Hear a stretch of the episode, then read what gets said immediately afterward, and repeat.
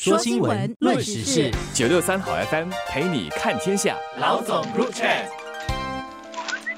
各位听众，大家好，我是《新民日报》的朱志伟。大家好，我是《联合早报》的郭丽娟。香港发生骇人听闻的碎尸案，死者是现年二十八岁的香港名媛蔡天凤。她不仅被碎尸，警方在调查时还发现现场有两锅汤，而且她的头颅是在汤锅里被发现的。目前她的躯干和手都还没有被找到，而嫌犯是她的前夫一家人，包括她的前家翁，还有前夫的哥哥。这两人都在昨天被控一级谋杀，而他的前家婆也被控一项妨碍司法公正案，前夫则还在接受警方的调查。这真的可说是一场人间家庭悲剧。那受害人是年轻貌美的香港名媛，更是引起了整个香港社会的轰动，也甚至是整个华人社会都很关注这则新闻。那大概当蔡天凤被发现失踪时，他家人最担心的是他被绑架吧？没想到最后的结果竟然是被前夫一家给分尸了。这可以说是一场经过部署的凶杀案。那主谋就是蔡天凤的家翁，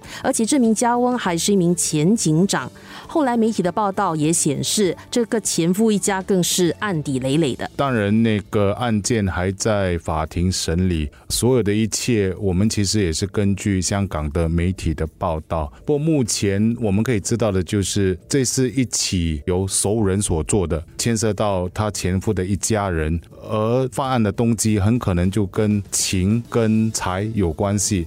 因为呃，蔡天凤以及她前夫的一家人，其实间中啊涉及了一栋价值一千多万新元的豪宅，而据媒体报道的显示，就是这个豪宅本身，蔡天凤可能要售卖，可是她其实有答应过前夫的一家人说还是会照顾他们，可是就在这个当下，蔡天凤就被杀害了。就是说到这个案发经过嘛，看到媒体报道说，之间呃事发的房子其实他的钱家翁二月就租下的，所以这真的是经过了一些时间的去部署的。然后在分尸前，这位有丰富警察经验的钱家翁，甚至是买好了绞肉机和电锯等等，甚至是连帆布也围好了，就是为了防止被外人看见或者有血液溅到那个墙上。煮这个尸体呢，是为了验不出 DNA，不让死者的身份曝光，然后。还扔掉了他的头颅和双手等等，是不想让警方能够确认他的身份，也无法收集指纹等等。那后来警方呃上庭后的那个资料就显示，蔡天凤的头颅靠近右耳后的位置，其实有被硬物给撞击了一个大洞。那相信这就是致命的原因。所以你说这起作案手法看起来是花了不少心思，是通过分尸碎尸想让这个人完全消失，但实际上却是一个相当愚蠢的做法嘛。因为香港和新加坡的情况一样，处处都。都是闭路电视，或者俗称电眼或者天眼。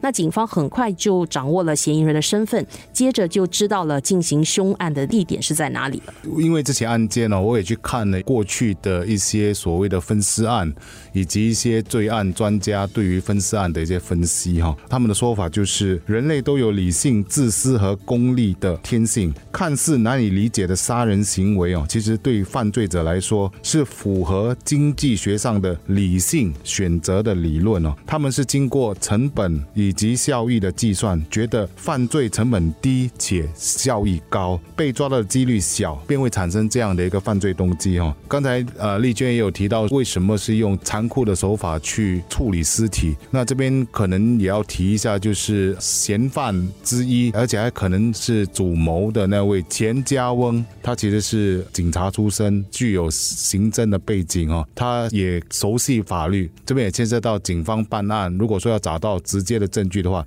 尸体是会说话的，所以他为什么大费周章的需要做这么多事情？很可能的一个因素就是要毁灭尸体。那我想，在这起案件中最无辜的就是死者的四个孩子了。死者与前夫的孩子两个，大概现在是十岁和八岁，与现有丈夫有两个孩子。这位死者的丈夫其实就承诺会照顾他的四个孩子。那人们常说这个蔡天凤是豪门儿媳，那其实她本身就来自豪门。她嫁给了这个谭仔米线餐饮集团的太子爷，可是两人只举办了婚礼而没有注册领证，所以双方都是经济独立的。而这正也是她前夫一家杀人的动机之一。就因为她和现任的丈夫没有注册，那一旦她死去之后呢，她的财产就大多是由她的子女来继承，也就是说，和前夫所生的两个孩子同样拥有这个继承权。在这样的家庭悲剧中，无辜牵连在其中的孩子是最可怜的，不但没有了妈妈，而且涉嫌谋杀的还是自己的亲人。那我希望蔡天凤的家人真的需要好好的保护这几个孩子的身份，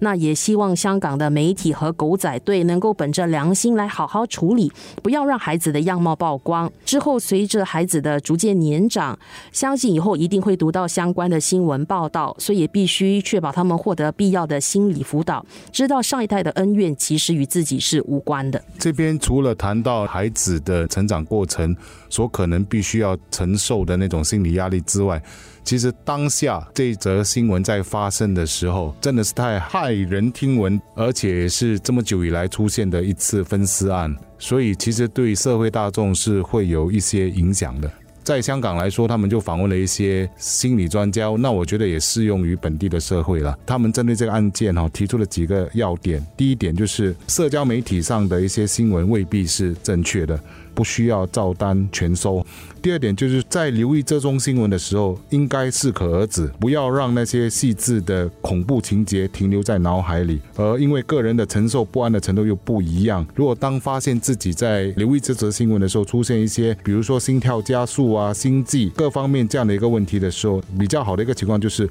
要找出一个能够抒发的管道，安置自己的负面跟不安的情绪。刚才志伟提到了这一起凶杀案，很可能就。是涉及房屋金钱的纠纷。那据知，这个涉案的豪宅是价值八千多万港元，就是一千多万新币的。蔡天凤好像是想拿回这栋房子，所以才引起前夫一家起了歪念，对他下手。那有人事后就在社交媒体指责蔡天凤，当初是不是为了节省印花税而将房子的名字登记在这个钱家翁的名下？他们觉得，如果不是这个决定养大了这一家人的胃口，可能就不会发生这一宗悲剧了。然而，我想这样的说法对蔡天凤来说也未免太不公平了。她为前夫一家提供免费的住宿，相信也是为了让孩子有好一点的生活环境。整体来看，我觉得这起惨剧对现代女性也说是一记重要的提醒：在婚前婚后处理个人的财产和财务问题时，法律手续方面一定要处理得当，